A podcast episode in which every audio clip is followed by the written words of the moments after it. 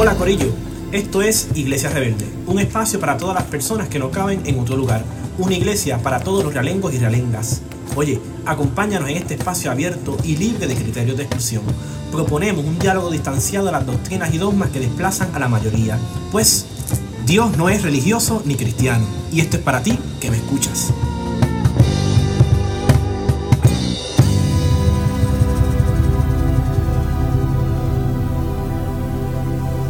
No te escondas que te vi.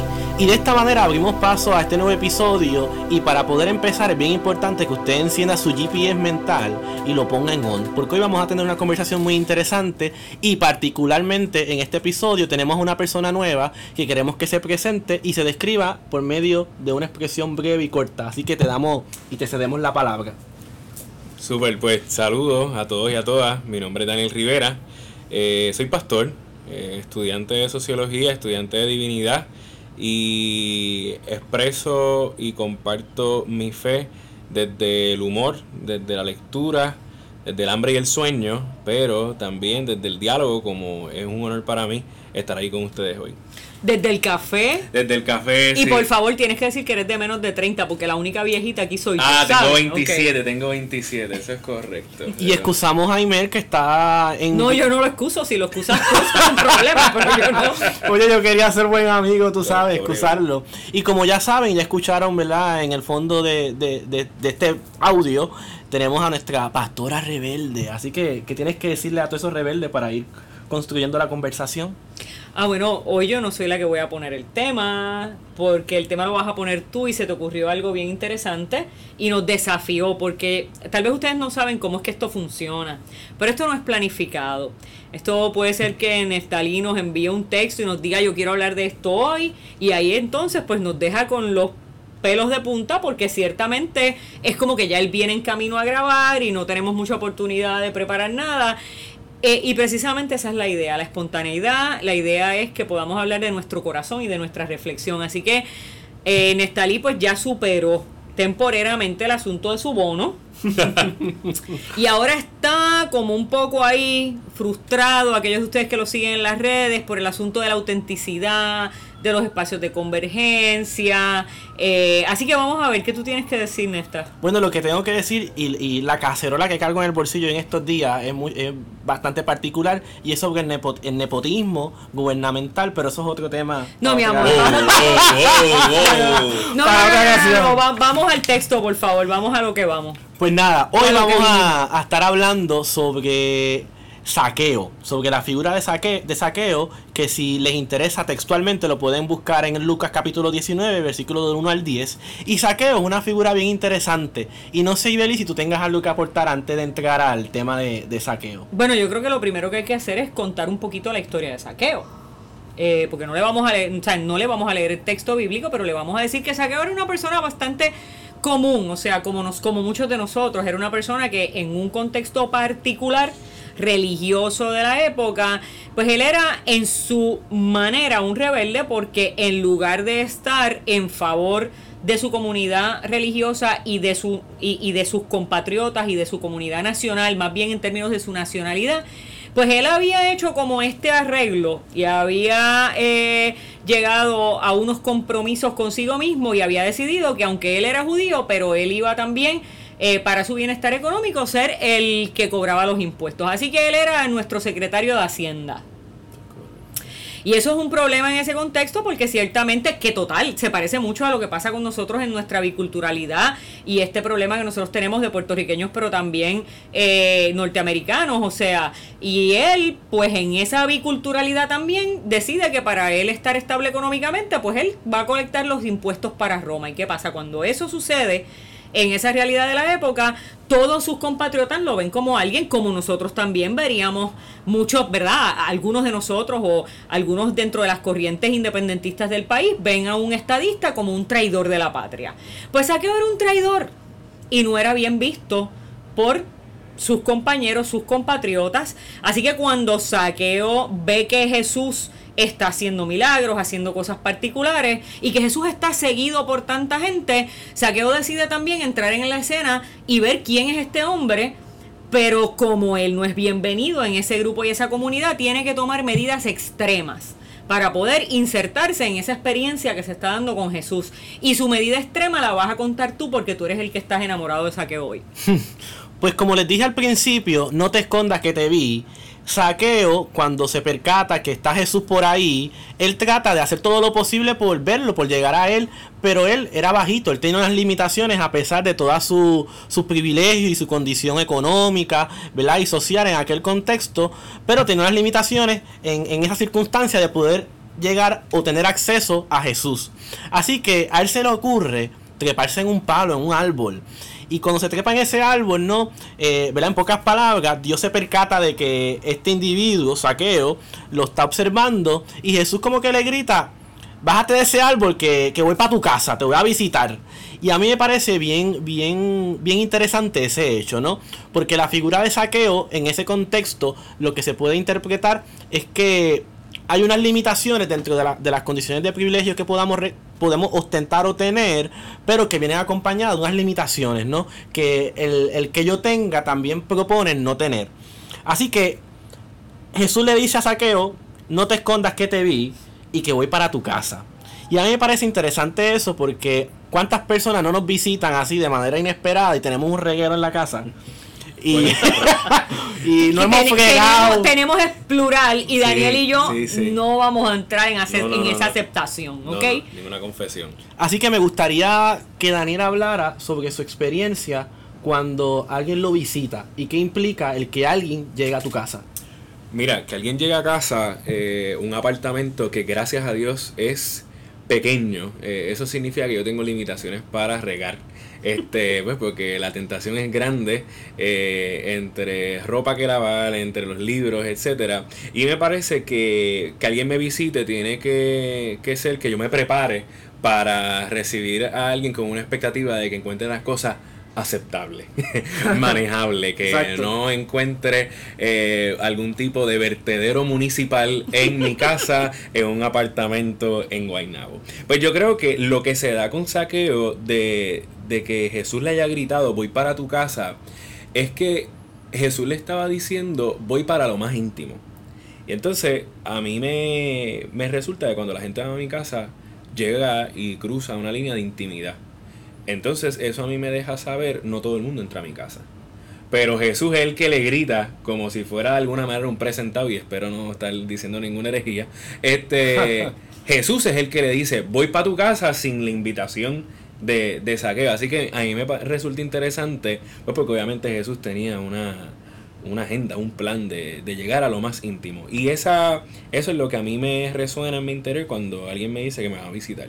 Que va a llegar un espacio de intimidad, de comodidad, de confianza que se supone que tenga. Eh, para que cuando llegue a casa pues no se sorprenda si aún así que yo haya recogido como quiera hay dos o tres platos en el fregadero o dos o tres libros todavía en la mesa de la noche anterior eh, o algún tipo de reguero que no esté a su gusto. Eso es lo que a mí me viene a la mente. Sí, que, que en pocas palabras, Jesús cogió ¿verdad? a Saqueo y le dijo, no mapeaste, no barriste, pero yo voy para allá. De sorpresa. Así que voy a ver qué es lo que hay en tu intimidad y cómo el espacio de tu casa va a ser una representación de lo que tú eres en, en tu habitualidad. Y, y, yo creo que eso se puede conectar con el hecho de la autenticidad, ¿no? De cómo la autenticidad tiene que estar... Eh, enmarcada en nuestra afirmación de ser cristianos o en la idea de profesar la fe desde el aspecto que podamos hacerlo. Así que a mí me gustaría que, que, que abordara un poco la idea de la autenticidad sin la presunción de criterios de exclusión, ¿no? De cómo la autenticidad propone transparencia, transparencia en relación a quiénes. Pues, bueno, la realidad es que autenticidad, la primera proposición o la primera propuesta de transparencia es con relación a nosotros mismos porque muchas personas vivimos con unas grandes luchas para aceptarnos, para conocernos y a veces pues damos, proyectamos la persona que quisiéramos ser eh, cuando estamos luchando con esa persona y con lo que nosotros queremos eh, lograr hacer en nosotros mismos y eso pues trabajamos con nuestra construcción de identidad, eh, vemos personas y, y, y, los miramos como unos modelos a seguir. Y eso lo utilizamos precisamente para, para tratar de construir quienes nosotros somos. Así que el asunto de la autenticidad comienza por aceptarnos a nosotros mismos, pero evidentemente, eh, aún en ese proceso y en ese proyecto de construcción de identidad, esa autenticidad va enmarcada con, con una realización personal de quién yo soy, eh, y cómo yo me acepto, me amo a mí misma, cómo se aman ustedes a ustedes mismos y podemos empezar a proyectar desde la humildad, o sea, quién yo soy, cómo soy y eso va a tener mucho que ver cómo, en, en cómo las personas nos aceptan. Porque evidentemente las personas, nosotros tenemos como un radar para leer eh, y poder captar la autenticidad en las personas. Y hay personas que nosotros decimos, yo no sé qué es lo que pasa, pero a mí Daniel no me parece un tipo auténtico como que Daniel lo que dice o lo que proyecta o cómo se proyecta no necesariamente es como yo creo que él es. Y eso es un radar que todos los seres humanos tenemos porque es bien importante para nosotros saber que la gente a las que nos acercamos son personas de una pieza. Y de una pieza tampoco me refiero a que son perfectas y que no hacen nada, eh, o sea, que no tienen momentos y, dificultades en su vida, ¿no? Eh, y, y momentos en donde necesitan ellos mismos o ellas mismas es definir quiénes son. O sea, tenemos también muchas luchas para conocernos. Pero por ahí yo creo que va la autenticidad. Y yo creo que Saqueo, cuando hizo lo que hizo, evidentemente estaba en una reflexión de quién él era. Eh, porque él obviamente tuvo que hacer algo radical para poder entrar en ese espacio. Y cuando Jesús le llama y le dice yo voy a tu casa, evidentemente Jesús lo acepta desde su radicalidad y desde también ese espacio eh, en, que, en el que él está que no es aceptado por los demás. Así que hay un gesto de autenticidad tremendo, que incluye también un montón de reflexiones en términos a no ser aceptado por quien yo soy. Evidentemente, pues eh, eh, nosotros todos, todos podemos pensar mal de él.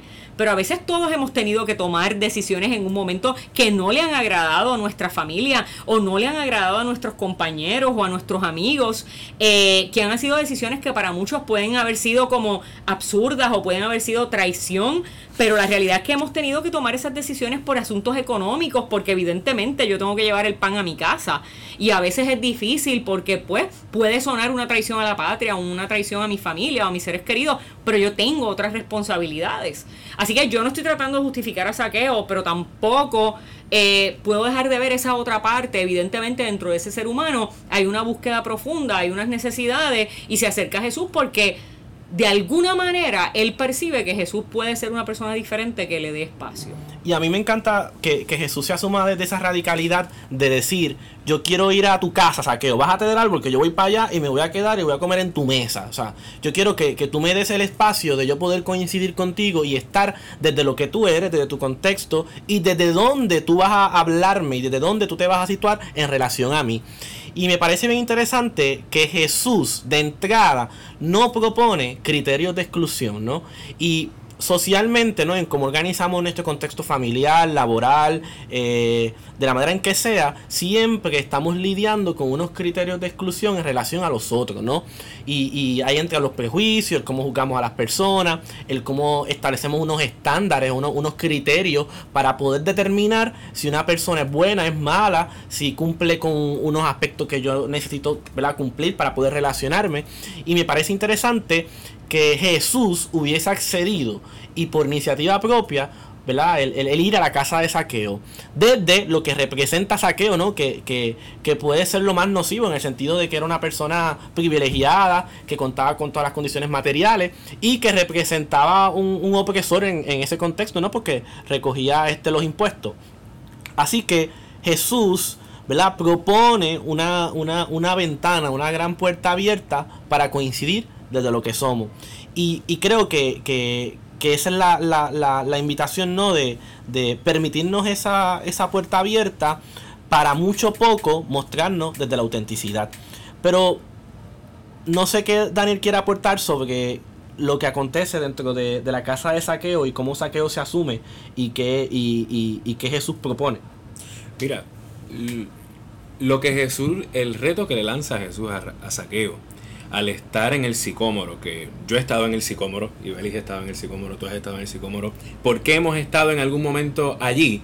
Porque el sicómoro puede significar ese espacio de ver qué es lo que está pasando desde una máscara, como hablábamos ahorita, o desde un espacio eh, politically correct, en un espacio donde no tengo que estar inmerso en la situación, pero sí la puedo estar observando. Y Jesús le dice, desciende que voy para tu casa. Entonces, esa, esa decisión de tener que descender al espacio más íntimo del ser humano, que es la casa, que es lo que yo ambiento con los muebles que me gustan, con los platos que me gustan, con los colores que me gustan, eh, con lo que yo soy como ser humano, debió haber sido ciertamente un reto que hoy también nosotros tenemos que asumir. Lo que sucede entonces es que Saqueo tiene que ser totalmente él ante Jesús. Entonces, yo creo que hoy la gente hay veces que tiene problemas con ser totalmente ellos y ellas. Hay veces que invertimos tanto tiempo en significar la otredad que no nos significamos o buscamos significado de nosotros mismos. Muchas veces los problemas y las grandes crisis en nuestra vida se dan porque no hemos trabajado en nuestra casa porque quizás nuestras ideas se ven regadas, quizás nuestra casa física está regada, pero no hemos podido identificarnos y estar en paz con quienes somos. Y Jesús estaba intentando de dejarle saber que así como Saqueo era con sus luces y sus sombras, eh, como traidor, es importante saber que este, que este saqueo frente a Jesús era llamado a ser él. Hoy la, la fe nos llama a falsas autenticidades. Hoy nos llama la fe. Quiero hacer un tenki. Es que yo necesito tocar un, cacer, un cacerolazo. Por eso que tú has dicho. Porque me parece bien importante. Así que. yo quiero que ustedes sepan que yo veo que que, que, que Neftalí acaba de mover algo al frente mío. Y dije, yo no sé qué, qué significa esto. Pero Mira, si usted, si usted no estaba escuchando bien, dele 15, 15 segundos rewind para atrás. No sé si lo dije bien. Y, y vuelve a escuchar lo que Daniel eh, estaba diciendo. Porque es bien importante. Así que te devuelvo la palabra, perdón. Ok, súper. Vamos a ver si puedo continuar con la línea de pensamiento luego de. El cacerolazo. El cacerolazo, seguro. Este.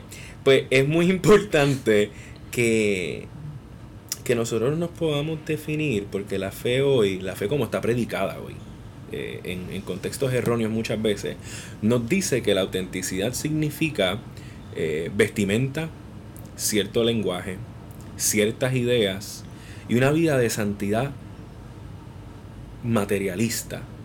Eh, claro, yo no soy el experto aquí en santidad, pero en ese proceso de santidad yo identifico que la santidad no se da en, el cielo, la santidad se da en la carne y en el hueso. Por ende, la santidad es un proceso de vida en el que nosotros podemos aceptar nuestras vulnerabilidades, nuestra biculturalidad, que más allá de lo puertorriqueño y lo norteamericano tiene que ver con cuando soy correcto o como cuando soy indecente, cuando hablo bien como cuando hablo mal, cuando me siento bien, cuando me siento mal. En estos entredichos en los que estamos constantemente, la santidad realmente es un espacio que nos ayuda a poder estar en paz desde ese aspecto espiritual. Y hoy día, lamentablemente, se nos ha hecho entender que la santidad es deja tus problemas afuera, en un contexto de iglesia, presentarle tus problemas al Señor, déjalo a un lado, cuando nosotros y nosotras muchas veces no hemos mirado al interior de nuestra casa. Y cuando no miramos al interior de nuestra casa, cometemos el pecado mortal de vivir una vida que no que no responde a quienes somos. Y ahí comenzamos a esconder los revoluces en el closet o debajo de la alfombra. O allí comenzamos a decir, no, no, no, no, no, no, no pases al cuarto, no tienes que, eh, no tienes que pasar. O si vas al baño, pues le tienes que dar 20 instrucciones de cómo utilizar el baño o lo que sea, porque estamos todo el tiempo escondiendo la funcionalidad de nuestra casa. Puesto en arroyo habichuela, hay veces que estamos eh, escondiendo como nosotros y nosotras somos. Por ende, Jesús llega sin esperar las direcciones de si el baño está a la izquierda o a la derecha o dónde está el reguero, sino hacerle entender a Saqueo que ese espacio es, es posibilitado, un espacio de gracia. Entonces, nuestra vida y nuestro corazón, con todos nuestros revoluces, con con todos nuestros bonos o falta de bonos, este, con todas nuestras dudas y preguntas, a mí me parece que nuestra casa eh, es un espacio posibilitado para que Jesús allí llegue y coma con nosotros o simplemente se tome un café porque yo pienso que Jesús eh, toma café eh, con nosotros y nosotros también hoy. Y buen café, por favor. del reino, directamente del huerto del reino. Entonces, desde ahí es que yo puedo entender que la decisión de desciende que voy para tu casa eh, le tomó más trabajo, pero le llevó a plenitud. Y cuando nosotros podemos entonces sentarnos en paz en nuestra casa, y aunque Jesús esté, que Jesús me diga, sí, sí, puedes quitarte los zapatos, te puedes quedar descalzo en tu propia casa. Y tú, pero Jesús, yo estoy aquí. Eh, digo, tú estás aquí, Jesús, eh, de verdad. Y Jesús va haciendo que el espacio sea más cómodo, va haciendo que el espacio sea más eh, coloquial.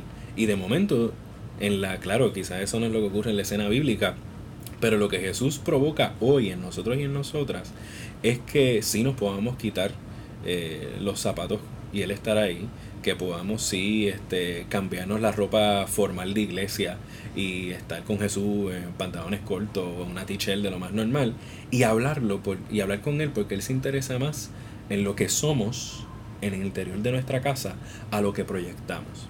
Entonces cuando tenemos un concepto como la otredad, como decía en un momento dado, eh, hay veces que nos, que nos enfocamos tanto en decir que es, la, que es el otro, que es la otra. Sí, marca, marcamos unas distancias, o sea, marcamos unos grandes muros, ¿no? En, en, en diferenciar el yo del otro. Porque el yo no está unido en su misma esencia. Eh, esta frase quizás media extraña eh, significa que yo por dentro no estoy, no, no soy coherente, no, no, estoy pegado con mi mente, con mi corazón, con mi boca, con, mi, con lo que digo. Y cuando yo no soy auténtico, pues claro que voy a decir entonces, ah, pues es que el otro, ah, es que la otra, ahí, ahí es bien fácil. Pero cuando yo me doy cuenta que hay partes de mí que están segmentadas, hay regueros en mi casa, ahí llega Jesús a llamarnos a que es importante descender porque él quiere llegar a nuestra casa. Y hay algo, estamos, cuando estaba tomando café con, con el corillo, estaba hablando con Ibeliz.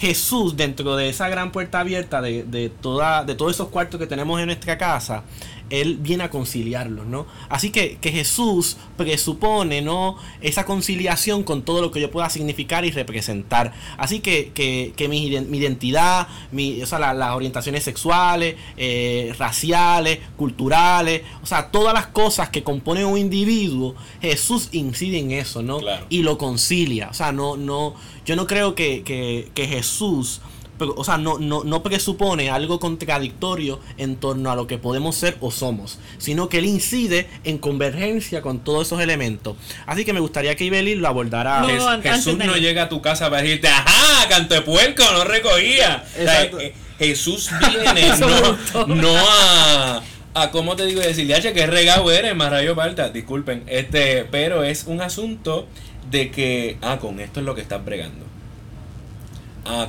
esto es lo que estás escondiendo. En el caso de saqueo, ah, por eso preferiste trabajar con el imperio eh, y dejar otros asuntos. No, no era que quería fastidiar a tus compatriotas, como hablábamos ahorita, eh, eh, era que había una necesidad. Y muchas veces nosotros optamos por dejar nuestros regueros en, en la casa y nos llevar nuestros regueros incluso hasta el templo, pensando que, pensando que nuestros nuestras crisis van a ser estorbo en la iglesia, cuando se supone que son todo lo contrario, porque el, espacio de la iglesia es un espacio, o se supone que es un espacio de sanidad y un espacio de desarrollo. Muchas veces lo veo como un espacio de crecimiento, pero a mí me gusta más el concepto de desarrollo porque te permite caerte. Y si me permite caerte, también permite el espacio mayor de que Dios sea quien nos levante. Entonces, desde esa perspectiva, Jesús no viene a, a señalar tus regueros, sino que yo creo que hasta ayudarnos con, con lo que hay en, en, nuestra casa. Por eso va a casa de, de, saqueo a, a, a, cenar o a comer o a almorzar. El punto es que se va a sentar con saqueo. Yo tengo una amiga que siempre se pasa diciendo en, en situaciones particulares aceptación radical. Y a mí me gusta esa, ese enunciado porque implica una aceptación ¿no? de, de lo que hay, como está y como, y como presupone ser. Uh -huh. Y yo creo que eso es bien importante cuando podemos relacionarnos ¿no? con, con, la figura de Jesús y lo que implica y lo que presupone en nuestra inmediatez. Pero me gustaría que Ibel introdujera el, el concepto de, de, de, de este episodio, así que te lo zumbo por ahí para ver qué... Bueno, realmente que en este momento yo sé que tú estás que podrías seguir grabando otro episodio más, pero yo lo voy a cerrar. O sea, yo tú, tú quieres que yo empiece otro tema y que lo ilvane con lo que ha pasado, pero yo te voy a decir que eso va a ser para la semana que viene y yo lo voy a cerrar. Eh, algo importante y me gusta mucho cuando Daniel habla de nuestro hogar, de cómo está nuestro, nuestro hogar, nuestro ser interior. Eh, y me gusta que la transformación de saqueo no se da en virtud de que Jesús le exija nada o le diga como él dice, o sea, canto de puerco, ¿cómo está tu casa? Sino que la transformación, transformación de saqueo se da en virtud de la experiencia de intimidad con Jesús. Jesús ya no es un tipo que está a la distancia entre una multitud eh, a quien yo no puedo acceder personalmente porque hay unas limitaciones eh, en términos de mi relación con mis compueblanos, con mis compatriotas, que me mantienen y con mi religión y que me mantienen distanciado de la posibilidad de tener esa experiencia con Jesús o con Dios en este caso, sino que ya ahora la transformación de saqueo se da en virtud de que tuvo la oportunidad de estar con Jesús y Jesús estar con él. Y es esa relación, es ese encuentro eh, pseudomágico o, o, místico, ¿no?